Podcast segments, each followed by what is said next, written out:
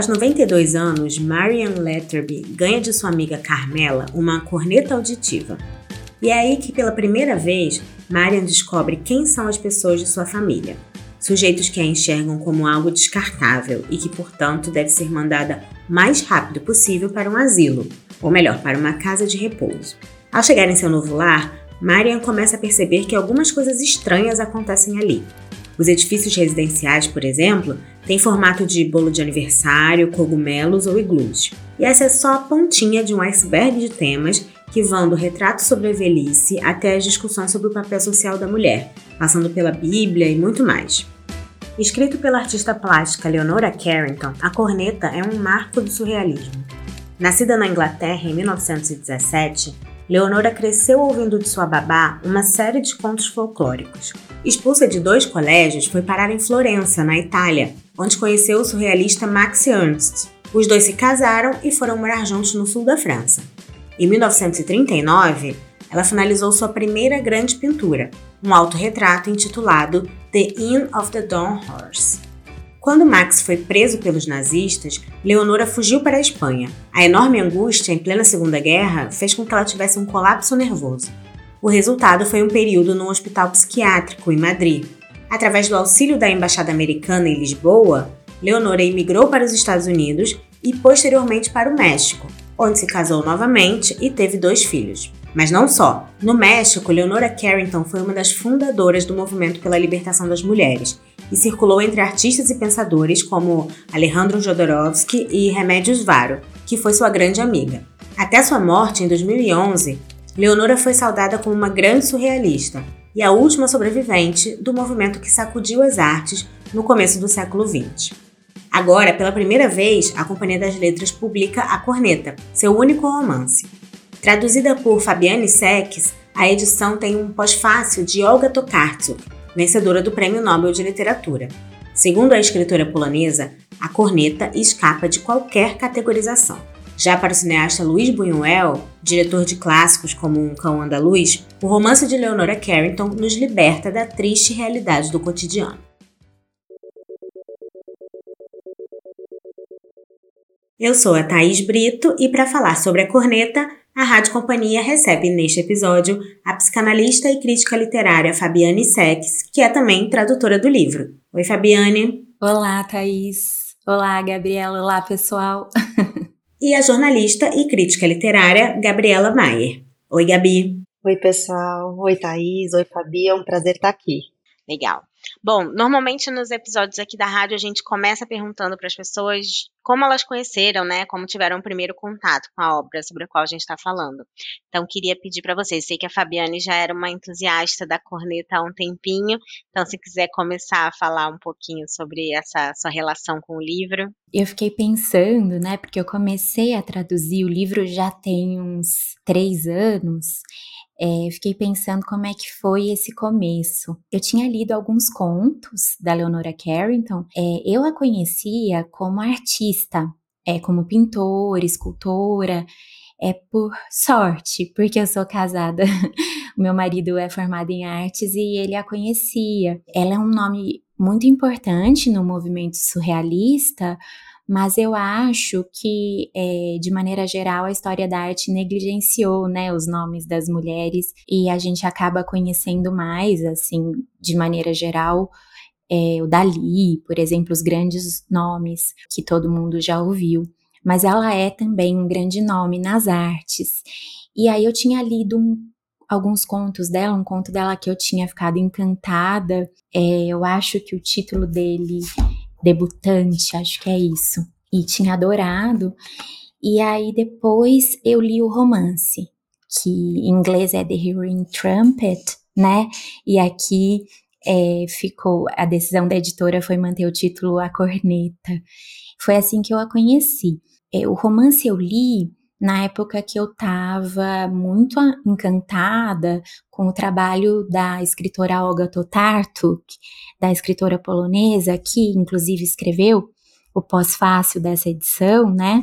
É, porque ela é apaixonada por esse livro e ela disse que ela se inspirou muito na narradora desse livro para criar a narradora do romance dela sobre os ossos dos mortos, que é um romance que eu amo. E aí eu falei, eu preciso ler. Ela disse que era um dos livros que ela mais tinha é, rido lendo, assim, que ela tinha se divertido lendo. E aí eu amei também. E você, Gabriela, já tinha lido ou leu agora essa edição brasileira da Corneta? É, eu não tinha lido e eu não conhecia a Leonora Carrington, o que me faz pensar bastante sobre esse apagamento, né, que a Fabi mencionou, porque eu conhecia, por exemplo, Max Ernst, mas eu não a conhecia. Então, fiquei pensando muito por que, que o nome dessa mulher, que tem uma produção tão prolífica em várias frentes, nunca tinha passado no meu radar, né? E foi muito curioso, porque eu cheguei ao livro sabendo que era um livro esquisito. Foi assim que eu vi uma, uma um comentário, assim, né, de uma outra crítica literária. e eu amo livros esquisitos. Então eu falei, ah, já, já tô aberta a ele, né? E quando eu cheguei a ele, foi muito curioso, porque eu fiquei alternando essa coisa do riso, eu também ri muito lendo, com uma coisa de espanto mesmo, e às vezes até um riso de espanto, né? Eu acho que é uma história que nos, nos convida a um deslocamento muito grande, porque a gente tem que, inclusive, tirar o nosso repertório do lugar e colocar em outro para que a gente consiga entender tudo que ela é, nos provoca a entender, né? Ah, muito legal. Acho que um livro esquisito é uma boa definição para a gente começar a falar desse livro. Concordo. É, agora, enfim, o livro ele, ele traz essas, essa relação, né, entre essas duas personagens, que é uma relação bem especial entre duas amigas as velhas, a Marianne, protagonista, e a Carmela. É, elas são meio que uma dupla dinâmica, assim, né? Que como tantas que a gente tem na, na literatura. E aí eu queria pedir para vocês falarem um pouquinho sobre a construção dessa amizade, né, dentro desse contexto esquisito que o romance tem. É muito divertida, né, a amizade delas, porque é, tem um, uma ideia de que elas falam um pouco a mesma língua. Talvez no começo a gente estranhe um pouco a voz da narradora, as associações que ela faz, né? Porque é um livro surrealista, mas também porque é uma narradora de 92 anos, tem um, um jeito próprio de narrar, né? E tem o seu próprio repertório como a Gabi estava dizendo, que mistura um pouco de tudo, né? Assim, de mitologia clássica, a Bíblia, a outras referências. E eu acho que é um pouco é difícil no começo da gente entender até onde se passa essa história. Eu acho que a Carmela é, foi uma personagem que me ajudou no, no começo a entender que se passava na Espanha. Claro, depois isso é, é dito, assim, né? Ou, ou pelo menos fica implícito, eu não me lembro se chega a dizer. Porque a narradora, na verdade, é inglesa, e tá vivendo numa cidade espanhola e tem essa amiga que é uma vizinha né, que mora a poucos metros de distância, a poucos quarteirões de distância, e as duas, as conversas entre elas são divertidíssimas, assim, porque elas falam a mesma língua. Também acho super bonito representar a amizade de mulheres mais velhas, né, porque é, a, a velhice, de maneira geral, é muito negligenciada na nossa cultura e eu acho que bom que existem obras literárias e, e cinematográficas, enfim, que se debrucem e, e, explorem o tema com mais complexidade, porque a nossa cultura tende a estereótipos, a simplificações, é, então facilmente enquadrariam as duas como velhas loucas, né? É, e talvez elas sejam, mas elas estão muito, parece que confortáveis com a própria, entre aspas, loucura. Então eu fico muito contente de da Mariam, né, da nossa narradora, ter encontrado uma amiga na Espanha que ela tinha ido para viver com o filho e que essa amizade possa se dar nesses termos, né, que elas possam é, falar das coisas que elas falam, do jeito que elas falam, enfim, e a própria Carmela que dá para ela de presente a tal da corneta auditiva ou corneta acústica, que é super importante para o desenrolar da história. A gente não vai dar spoilers aqui, mas a Carmela é uma personagem que está sempre surpreendendo, né? É uma delícia de acompanhar. É, e eu acho que tem uma coisa de quase um apoio, assim, num movimento de emancipação, de autonomia, né, das duas.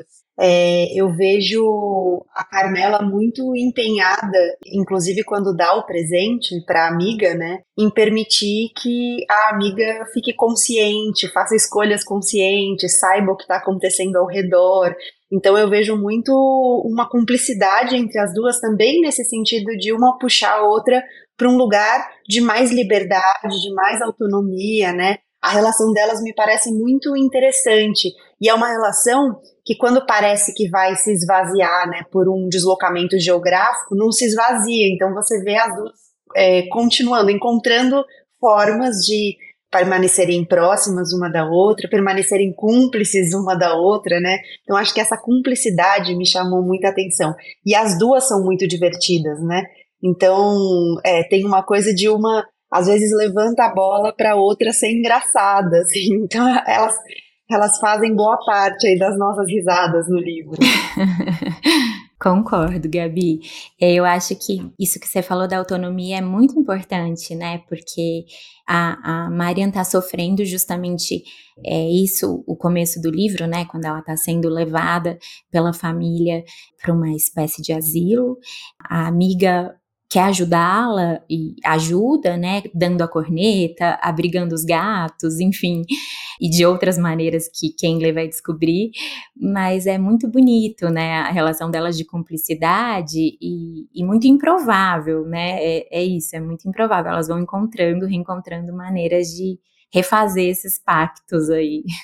Ah, muito legal. Fabiane, você falou essa coisa da representação da velhice, né? Enfim, a gente tinha pensado em falar aqui sobre isso. Tem uma parte no pós-fácil em que a Olga Uhum. enfim, não sei se eu tô falando sobre o nome certo, gente, me perdoem, mas ela fala um pouco sobre essa coisa da velhice da mulher, né, especificamente, a partir de, uma, de um olhar bem patriarcal, né, e uma das personagens do livro fala, vou, vou dizer aqui o trecho, abre aspas, muitas de nós passamos a vida com maridos dominadores e rabugentos, quando enfim fomos libertadas deles, passamos a ser manipuladas por filhos e filhas que não apenas não nos amavam, não nos amavam mais, como nos consideravam um fardo e motivo de constrangimento e vergonha. Fecha aspas. Então, eu acho que isso é uma discussão bem atual também, né? A, a, a sociedade vai ficando mais velha, a velhice está mais na ordem do dia do que nunca, eu diria. E o livro, enfim, apesar de não ser um livro recente, ele, ele tem uma discussão super interessante sobre essa velhice da mulher, né, especificamente. Sim, eu achei maravilhoso é, e tinha ficado encantada com o romance da Olga Totartuk também, porque a narradora é velha, mas ela não nos diz a idade. E quando ela disse que se inspirou nessa narradora de alguma maneira, da narradora da Leonora Carrington, eu fiquei pensando é, é, quão poucas narradoras, né, velhas, personagens velhas, eu conhecia é, principalmente mulheres, e, e, explorando esse tema, é, como eu disse antes, com complexidade, não de uma maneira para seguir papéis sociais ou só para falar de um jeito mais. É, enfim, sociológico, enfim, é, é, é ela conseguiu poeticamente, literariamente, arrastar, essa é a minha, minha opinião sobre o livro, para dentro do livro, toda a complexidade. Eu perdi a minha avó, a Gabi também perdeu perto de mim, né? Eu lembro que a gente chegou a conversar sobre isso, né? Sobre as nossas avós. E eu perdi a minha avó com 93 anos. E quando ela tinha 92 para 93, algumas coisas que ela dizia muito lúcida ainda, muito lúcida, mas algumas coisas que ela dizia, algumas associações que ela fazia, me pareciam muito com a dessa narradora. E eu acho que tem uma liberdade na velhice, que é o que a Olga Totartuk fala também no pós-fácil, ela fala dessa ela chama de extravagância, né, de, de se libertar de alguma maneira das expectativas sociais, que é muito interessante de observar.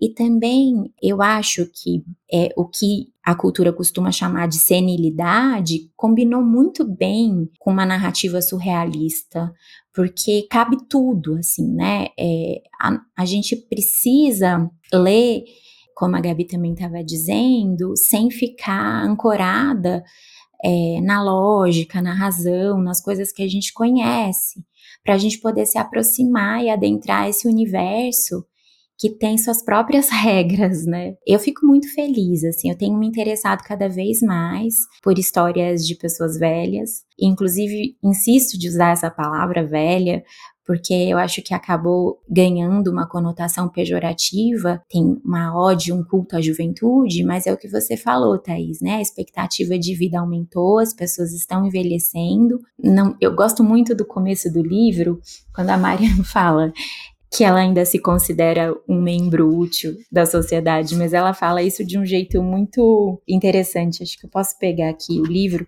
Ela está se descrevendo, né? Eu acho muito bom isso. Aqui devo dizer que meus sentidos não foram de forma alguma prejudicados pela idade. Minha visão continua excelente, ainda que eu use óculos para leitura. Isso quando leio, que é praticamente nunca. Verdade seja dita, o reumatismo entortou um pouco meu esqueleto.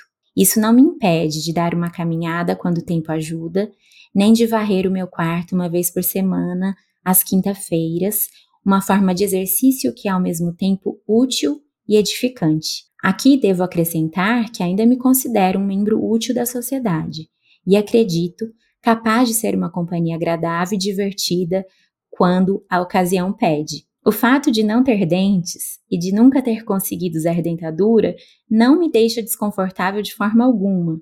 Eu não tenho que morder ninguém e há todo tipo de comida macia, fácil de obter e digerível para o estômago. Poderia continuar, porque é muito divertida essa parte, mas não quero ocupar muito nosso tempo com a leitura. Eu só acho interessante que num, num, num trecho tão curto ela use a palavra útil duas vezes.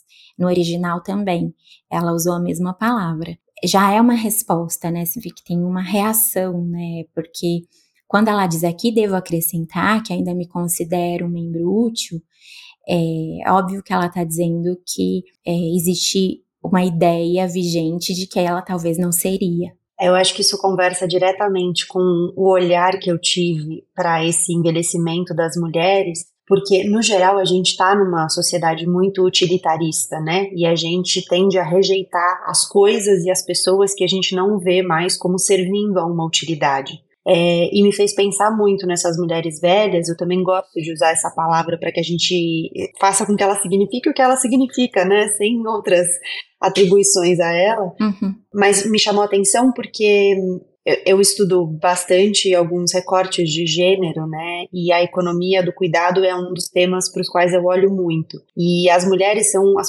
figuras na sociedade, né? São os sujeitos sociais no geral ligados ao cuidado, às tarefas do cuidado, né? As atividades de cuidado. E quando você envelhece, isso é comum em situações de adoecimento e é comum em situações de envelhecimento também. Quando a mulher é que está envelhecendo, a mulher é que está adoecida, nesse caso a gente não está falando de adoecimento, né? A gente está falando de envelhecimento, mas é que acontece nas duas situações. Você tem um, uma completa desorganização porque ninguém está preparado para assumir esse papel no lugar dela. Então, se ela não está nesse lugar de cuidado, quem assume? Então ninguém está preparado e mais do que isso, ninguém está disposto. E aí eu volto para a questão do utilitarismo, porque ela serve enquanto ela está cuidando. Hum. Quando ela não cuida mais, ela não tem mais utilidade. Então ela vai para esse lugar que é um lugar quase de um despejo, né, de mulheres velhas ali, é é esse asilo onde estão várias mulheres.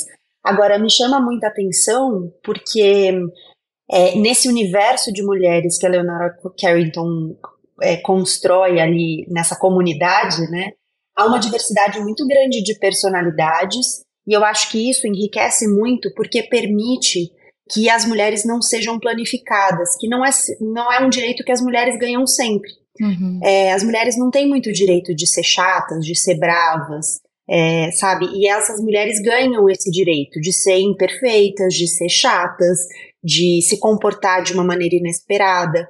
E aí eu, eu concordo com a Fabi muito quando ela diz sobre o surrealismo ser um abraço perfeito para essa história que a Leonora Carrington está contando, ou escolhe contar, né, a partir dessa narradora Marian e protagonista, que é um, uma escola, uma escola literária ou artística que vai contestar os padrões lógicos, que vai contestar os padrões racionais, uhum. é, que vai propor uma quebra da lógica, dos padrões burgueses, que é o padrão que coloca a mulher nesse lugar doméstico, cuidador e tudo mais. Então tudo isso cabe muito bem e casa muito bem com essa emancipação que ela vai construir para essas mulheres, né? Isso me pareceu muito interessante, porque não há nenhum tipo de militância no livro, não há nenhum tipo de. É, ela faz isso de maneira completamente literária, né? Ela constrói essas personagens que convidam a pensar sobre isso, mas sem dizer que ela está falando sobre isso. Em nenhum momento ela fala de cuidado, em nenhum momento, né? Ela, ela, ela, claro, ela coloca aí as dores dessas personagens nessa frase, por exemplo, que você mencionou, que é a fala de uma delas sobre o abandono, né, por parte de várias, vários integrantes da família, mas ela não está contando uma história sobre isso, ela está contando uma outra história que tem também isso, né?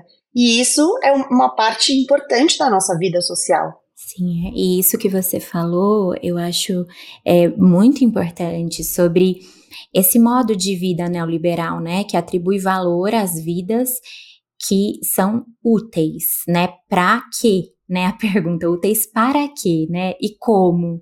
Então, úteis para manter é, o status quo, para produzir. Então, é uma ideia é, de existência muito limitada.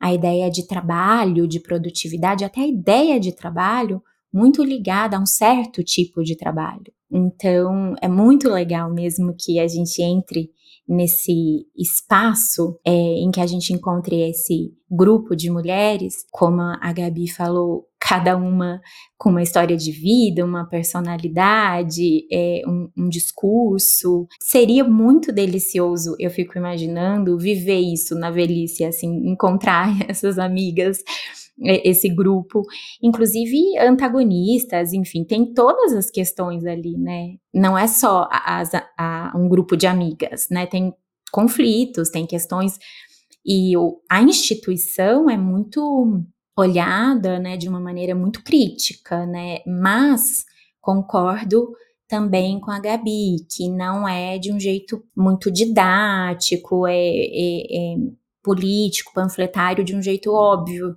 né? É, eu acho que a literatura ela consegue ter, inclusive, um valor político quando ela é mais literária. E eu acho que esse livro é o caso, assim, que ela consegue construir tudo dentro da narrativa que ela está contando, combinando muito bem com a forma que ela escolheu para contar. Maravilha, gente. Muito bom, ótima discussão. Agora, Fabi, você é a tradutora também do livro, né? Eu vi que você postou lá no Instagram que foi o livro mais difícil que você já traduziu. Queria que você falasse um pouquinho dessa experiência, como é que foi. Sim, eu traduzo assim, é, literatura de, de fôlego, né, assim, romance, há pouco tempo, acho que tem uns quatro cinco anos, pelo menos que, que são projetos editoriais, né? Eu fazia muita tradução como exercício, sempre gostei muito de traduzir, mas com esse arranjo assim de se transformar num livro que vai ser lido por outras pessoas, é uma atividade relativamente recente. Quando eu li o livro em inglês e não existia no Brasil, ainda não tinham sido publicadas outras duas obras dela que acabaram saindo também nesse meio tempo. Depois eu posso falar um pouquinho delas, mas eu, eu li o romance e conversei com um amigo, com um colega que é editor da companhia, e falei: nossa, esse livro precisava ser é, traduzido para o português, porque lá fora era publicado pela Penguin, na Inglaterra, então eu achei que é, tinha já um espaço aí é, de possibilidade para adquirir direitos, enfim. E fiquei um pouco assim obcecada e lendo matérias sobre ela e lendo outros livros é, dela e sobre ela. E aí deu certo do livro sair. E quando eu tive a oportunidade de traduzi-lo eu não imaginava, né? Porque eu li inglês, por mais que, que eu tivesse dimensão do quanto ele é diferente, esquisito, como a Gabi bem disse, eu não imaginava os desafios que iam se colocar é, na hora de tentar passar, não só para um outro idioma, né? Porque quando é a tradução literária, isso ainda tem que fazer um sentido literário. Para mim foi muito difícil, porque tem poemas dentro do livro, poemas engraçados, né? É, rimas infantis, mas tem tem charadas, enigmas, né? Tem uma música, uma espécie de rito que elas cantam. Então, tem é, diferentes formatos dentro do romance. E depois tem essa narradora muito é, é, dada a devaneios, né? Então ela faz associações, mesmo eu que sou psicanalista e gosto muito de associações livres, ela faz associações que se parecem muito com sonhos, né? Que é, o movimento surrealista tem essa digamos, proximidade com o mundo onírico. E então era mais difícil, né, de, de traduzir de um jeito que não parecesse. Eu ficava um pouco com receio de de que para quem fosse ler em português parecesse que, nossa, eu perdi alguma coisa aqui, mas é assim mesmo, né? A gente tem que ir, vou fazer uma analogia aqui meio selvagem com Guimarães Rosa, assim, você vai lendo e à medida que você vai lendo é que você vai se familiarizando com aquele mundo, com aquela linguagem. Claro, é, é muito diferente o estilo, é muito diferente os desafios, mas digamos que esse livro também nos pede isso, que a gente comece a ler acho que na décima página, no máximo, assim, na décima quinta, vai, é, você já entrou um pouco no espírito. É, mas na hora de traduzir foi muito difícil. E uma das dificuldades foi a decisão do título ao pé da letra, né, em inglês, se fosse muito próximo decalcado, assim, seria a trombeta acústica, né, a, ou a trombeta auditiva. É, mas eu consultei alguns dicionários, porque é uma expressão, né, então é, não dava para separar o adjetivo e o substantivo, trombeta e acústico auditivo, é uma expressão. E era um aparelho auditivo mesmo, que era usado antigamente para pessoas que tinham alguma dificuldade com a audição. E nos dicionários, é, por exemplo, no, no Michaelis, tem a expressão corneta acústica, corneta auditiva. Então, é, foi por isso que a gente decidiu manter corneta e não trombeta, mas foi uma questão, né? E aí o título, né? A, a minha sugestão era o, o título com adjetivo, a expressão completa. Mas quando vocês propuseram só corneta, eu achei que também funcionava muito bem, assim, porque tem esse artigo, né, a corneta, porque ela é uma corneta diferente, né? Ela é uma corneta auditiva ou acústica, mas muito específica. É, ela, inclusive, a descreve, né, com detalhes.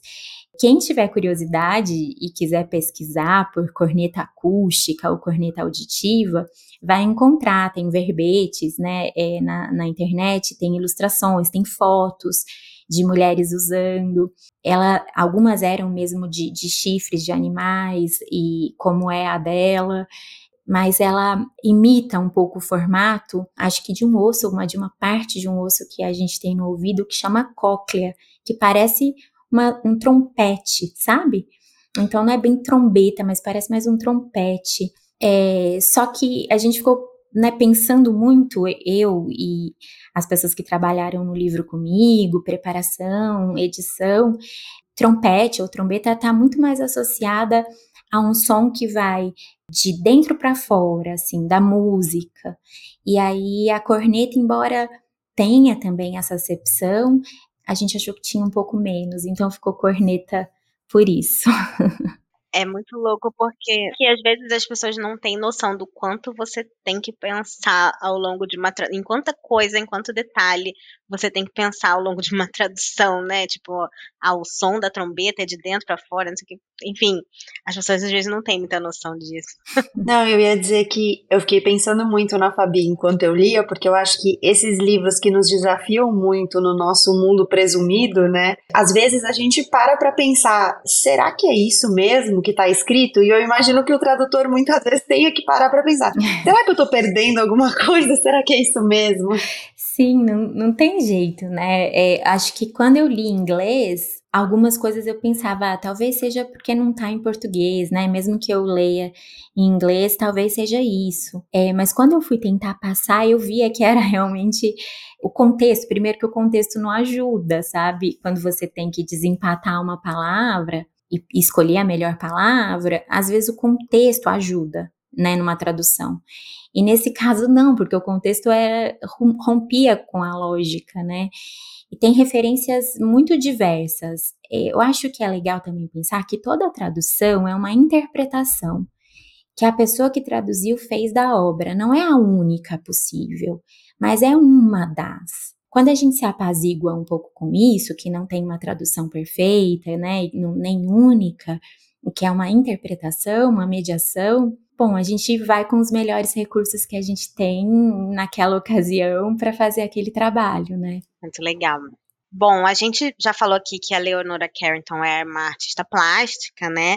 E o livro tem ilustrações da própria, né? Vocês já falaram um pouquinho sobre como o surrealismo ajuda nessa narrativa, né, dessa personagem mais velha, enfim. E eu queria que a gente falasse um pouquinho também sobre essa união entre literatura e artes plásticas ali, né, fisicamente, uma como suporte da outra. Vocês acham que funciona? Vocês acham que funciona especificamente desse livro? E, enfim, como é que vocês viram essa, essa união aí das duas coisas? Eu fiquei maravilhada já pela capa, né, que depois eu vi que também era uma, uma obra dela. É, eu achei a capa belíssima, assim, é uma figura muito intrigante. Então, quando você lê o título do livro, né, a corneta, e você lê e você vê a imagem, você começa já a imaginar algumas das coisas que podem vir com essa história. E é muito legal porque é uma imagem muito cheia de detalhes. Ela parece uma figura simples de uma mulher gigante ali, mas na verdade ela tem muitos detalhes. E esses detalhes são é, nos instigam muito a, a, tentar entrar um pouco de antemão na história, né? E os desenhos que tem dentro do livro, né, casam muito bem com os trechos que ela está contando, obviamente, e eu acho que tem uma, uma ligação e, e uma comparação possível histórica entre a literatura e as artes visuais de uma maneira geral. É, eu me lembro de ler textos de autores da Grécia Antiga que já faziam uma comparação, por exemplo, entre a pintura e a poesia como equivalências em diferentes linguagens.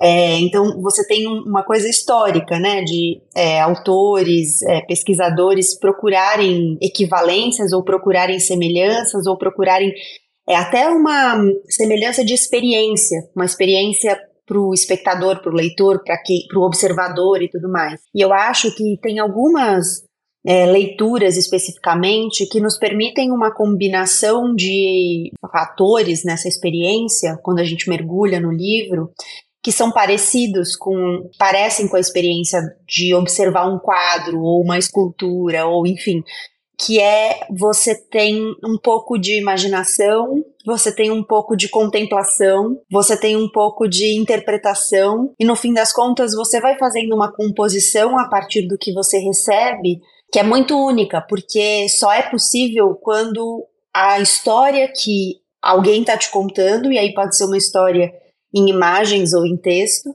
é, encontra o que você conhece de mundo, o seu repertório, as, as coisas que você viveu e como é que isso vai tocar em você. Então, eu acho que são experiências diferentes, mas que são, têm muitos pontos de contato e muitos pontos de contato que são possíveis em diferentes esferas a partir de quem está lendo ou observando. E nesse caso, eu acho que ela faz o, o que ela faz é uma complementação, né? Então, você tem uma história sendo contada que te permite imaginar, imaginar inclusive traços, desenhos, formatos, e de repente ela te dá uma pista de como são esses formatos, esses desenhos. E nesse caso, além de tudo, é muito providencial, porque como eu disse que ela está falando de um mundo muito diferente daquele que a gente presume ou daquele que a gente conhece, dá uma ajudinha, né, que a gente consiga imaginar como ela imaginou e, e ainda que a gente tenha imaginado diferente, conhecer um pouco mais como ela imaginou, né? Então isso é muito legal. É, eu também adoro a pintura que foi escolhida para capa. Eu não sabia é, como ficaria a capa e quando eu vi eu fiquei super contente porque tem algumas capas diferentes, né, lá fora, de traduções diferentes e eu fiquei muito feliz de terem escolhido essa pintura dela é, acho que parece muito com a narradora, é, de algum jeito, assim. As é, ilustrações de dentro, elas me ajudaram em alguns momentos, é, pensando na tradução, elas me ajudaram. Elas são do filho da, da Leonora Carrington. Ele chama Pablo Vaz Carrington. Mas elas me ajudaram, por exemplo, porque sempre que ela aparece com a corneta, é uma corneta muito gigantesca, né, meio mágica, assim, e ela sempre aparece também com uma espécie de penteado alto, que parece um pouco uma coroa, assim. Pensando no título de novo e como nomear esse objeto que aparece tantas vezes, trombeta, corneta, também encontrei no dicionário que é, havia também um significado para corneta, um adereço em formato de semicírculo, mais ou menos, que era colocado embaixo dos penteados das mulheres para levantar o cabelo. E eu achei que ela sempre aparece um pouco com esse tipo de penteado, então isso também me ajudou a pensar em corneta nas ilustrações do filho, né? É, e eu acho que combina com ela, porque dá uma um estatuto um pouco de rainha, assim, né? Que é, é, que a pintura da capa não tem, é um, é um outro traço, mas que também tem uma coisa de rainha. Eu acho que combina muito com essa personagem e com a história que a gente vai ler. É, a, pintura da capa não tem adereços de rainha, né? Mas é uma mulher gigante no mundo. Então tem uma coisa de grandeza, né? Que eu acho que pode parecer nos elementos aí de nobreza ou algo assim, no tamanho e em tudo que é possível construir, né? A grandeza aparece em tudo isso. Tem um manto e tá rodeada de pássaros, né? Então a presença dos animais é bem importante na obra também. Achei super feliz essa escolha da capa. É, se eu não me engano, essa pintura também tá é, é, numa das capas lá de fora. É, chama a, é, The Giantess, né? É, a gigante ou o gigante é uma mulher, né, na minha interpretação, então eu traduziria como a gigante. Maravilha. Agora, queria pedir para vocês, depois, né, de, enfim, ler o livro e, e conhecer um pouco mais sobre a Leonora Carrington, considerando que provavelmente muita gente que está ouvindo a gente talvez não conheça ela, vocês falaram até no começo, né, sobre, enfim, a questão do apagamento das artistas mulheres e tal. Como é que vocês descreveriam, né, a Leonora para quem está ouvindo, nunca ouviu falar sobre ela, depois, enfim, de tudo que a gente já falou aqui um pouco, por que, que a gente deveria conhecer Leonora Carrington, né? Difícil, né? Eu acho que uma palavra que é, me rondou muito enquanto eu li esse livro foi fascínio. É, eu achei muito a proposta estética dela fascinante, a história que ela estava contando também.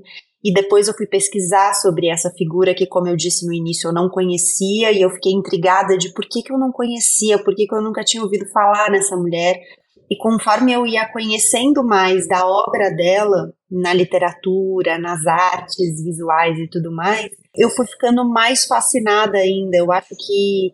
E não só isso, né? Não só a produção artística dela, mas eu também fiquei muito fascinada com a trajetória dela, com a história de vida dela, com as escolhas que ela fez, com a importância que ela teve para a construção de caminhos para os direitos das mulheres que a gente tem hoje, né, para coisas que a gente tem hoje que parecem tão óbvias e que foram conquistadas a duras penas por mulheres antes de nós, e, e ela é uma dessas mulheres, ela é uma das mulheres que estava muito atenta às circunstâncias em que as mulheres viviam, a forma como elas estavam colocadas na sociedade, então, eu fiquei realmente muito fascinada por essa figura e pela produção dela. Eu passei até a recomendar já o livro, porque eu realmente foi uma experiência que me, me tirou muito do lugar, assim. Eu gosto disso, né? Eu acho que um livro cumpre bem o seu papel quando ele nos obriga a essa mudança de lugar, causa até um desconforto, porque você não consegue entender tudo que tá ali, aí você vai atrás de mais informações,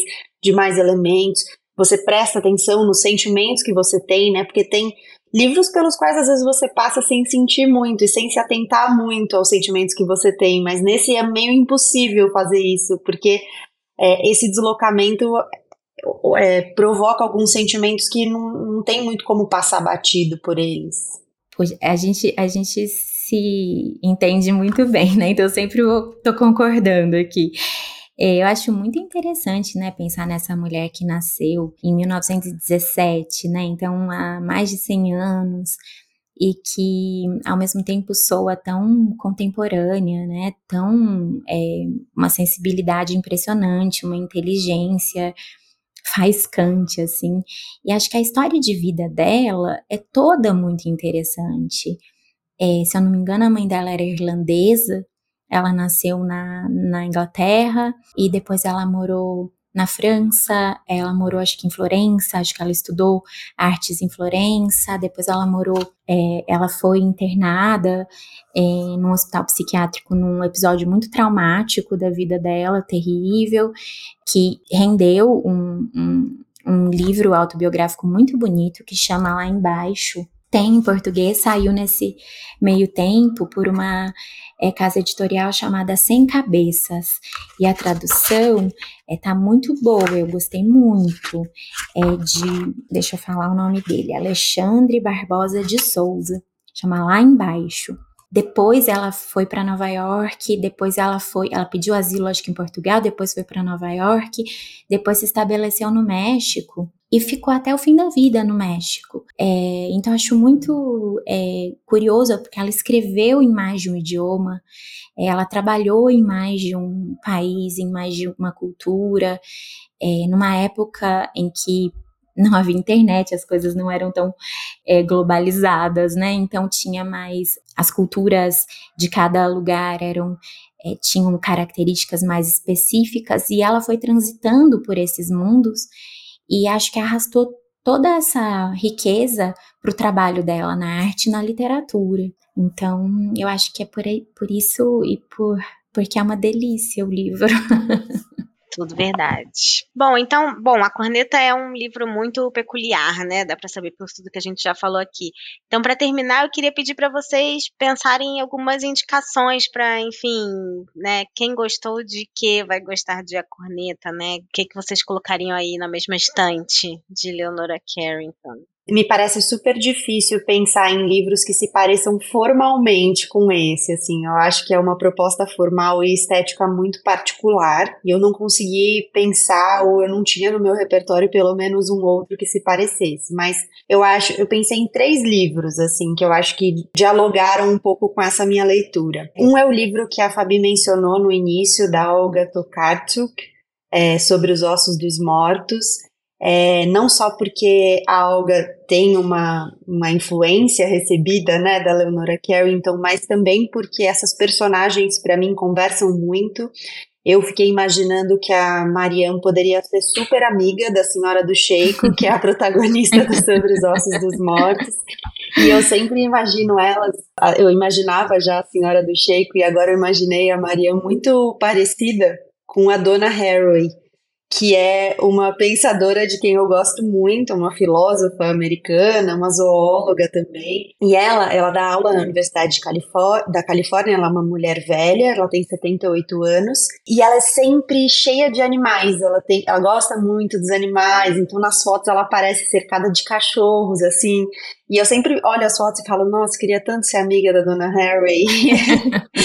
e eu, eu imagino elas um pouco parecidas, assim, com a dona Harry. E, e, também é uma pessoa que tem ideias bastante fora da caixa, eu diria, então acho que elas se dariam bem. E é, um outro livro que eu pensei, eu pensei um pouco por essa, não pela inadequação formal de gêneros, de tentar encaixar em alguma coisa assim, mas pela inadequação dessas personagens e das histórias e o que acontece em relação às expectativas que as mulheres recebem, né?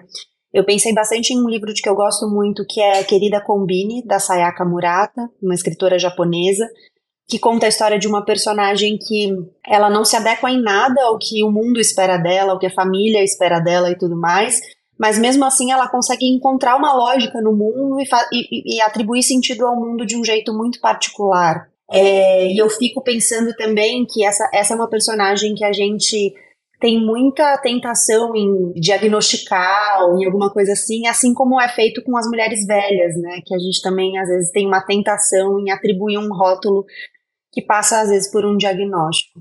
E o último foi A Máquina de Fazer Espanhóis, do Walter Ugumãe, porque eu acho que traz um. É, é muito diferente, assim, várias coisas, inclusive porque o protagonista é um homem e tudo mais, mas eu acho que tem um aspecto ali da institucionalização das pessoas velhas, do que você faz com tudo que você cria, pensa e sente nessa institucionalização. É, enfim, aqui eu diria o personagem homem do livro do Walter Ugumãe está mais apegado à racionalidade, mas eu acho que de qualquer forma é uma experiência de pensar o que significa, né? Você ser velho e você ir para esses lugares em que os velhos são institucionalizados. Então, fico com esses três livros. É, adorei. Acho que sobre os ossos dos mortos é, é difícil não pensar nele, né? Porque a gente sabe que a Olga se inspirou é, nessa narradora para criar a narradora dela, Olga Dotarto, que, né? E é a Senhora do Sheiko, que é a personagem que a, que a Gabi é, mencionou, que é a narradora e protagonista também da obra. É, embora não seja um livro surrealista, né? Ele tem sim, ele flerta com outras formas de pensamento, com outras racionalidades, com outras perspectivas, outras formas de ver o mundo, mas é, formalmente eu também acho muito difícil pensar é, em alguém é, que, que tem as características que eu encontrei nesse livro. Pensando em, em personagens velhas e que estão às voltas com essas questões e que também tem essa relação com os animais, é, eu pensei em dois livros do Ketsi, ou Ketsi, nunca sei como se pronuncia o sobrenome dele. Um é o Elizabeth Costello e o outro é A Vida dos Animais. Os dois têm essa personagem, é, Elizabeth Costello, como, digamos, protagonista. É, ele também tem um conto, se eu não me engano, que chama A Velha dos Gatos. Então, é, digamos que ele sonda alguns temas que a gente também encontra aqui, mas é uma aproximação mais temática do que formal. Eu adorei a associação é, que a Gabi fez com a Dona Haraway, porque a Dona Haraway tem é, duas obras, mais de duas, mas duas que eu acho que são super importantes para pensar em questões que esse livro suscita. Uma é o Manifesto das Espécies Companheiras, né? E a outra é quando as espécies se encontram. E acho que tem tudo a ver mesmo com esse livro. É, são duas obras que estão na minha bibliografia de doutorado. Eu estou estudando o romance da Olga Totarto aqui no doutorado, e o da Leonora entrou também no meio, né, da Leonora Carrington. Então adorei. Eu não, não, não falaria, não pensaria neles aqui, mas adorei que a Gabi, a Gabi lembrou deles tem, como eu falei para vocês, além do lá embaixo, da própria Leonora Carrington, que foi publicado aqui no Brasil, tem uma publicação é, de contos da Leonora Carrington, também em português. Saíram interessante essa coisa do espírito do tempo, né? Porque as três obras saíram próximas. Eu não sei exatamente a data que foram publicadas o lá embaixo e um conto de fadas mexicano, que é esse, essa antologia de contos, mas foram próximas. Eu lembro que eu já estava traduzindo, estava adiantada na tradução quando saíram é, essas traduções para o português. Esse livro de contos, então, se chama Um Conto de Fadas Mexicano e Outras Histórias.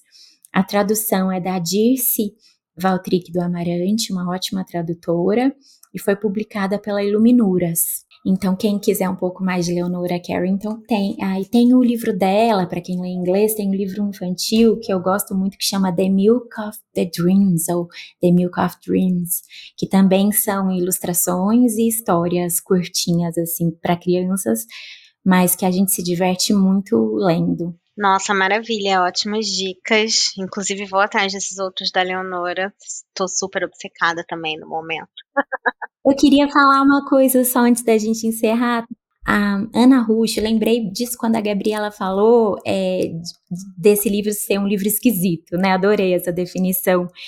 E a Ana Rush e a Paula Carvalho, a Paula Carvalho, editora da 451, da Tinta da China no Brasil, e a Ana Rush, que é uma pesquisadora de literatura e uma escritora, estuda bastante, né, literatura fantástica, enfim, é, é difícil falar desse, desse livro e pensar nele dentro desse gênero, mas em, eu acho que, que dá, né? Que dá também para colocar. E elas têm um clube é, na Livraria da, da Tarde, em São Paulo, que é gratuito, um clube de leitura só de livros estranhos. E aí elas vão ler a corneta em julho. Então, é, eu não sei, eu não tenho a data exata aqui, mas eu acho que é na segunda quinzena de julho. É quem quiser pode se informar na Livraria da Tarde, que fica em São Paulo.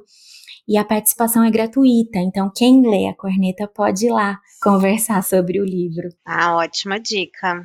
Muito legal, porque é um livro bom para conversar sobre, né? Você lê e fica com vontade de falar com as pessoas, né? Sim. Muito, quer saber o que cada um achou, né? é isso, gente. Muito obrigada. Adorei o papo, foi ótimo. E, enfim, espero que vocês tenham curtido. Voltem sempre.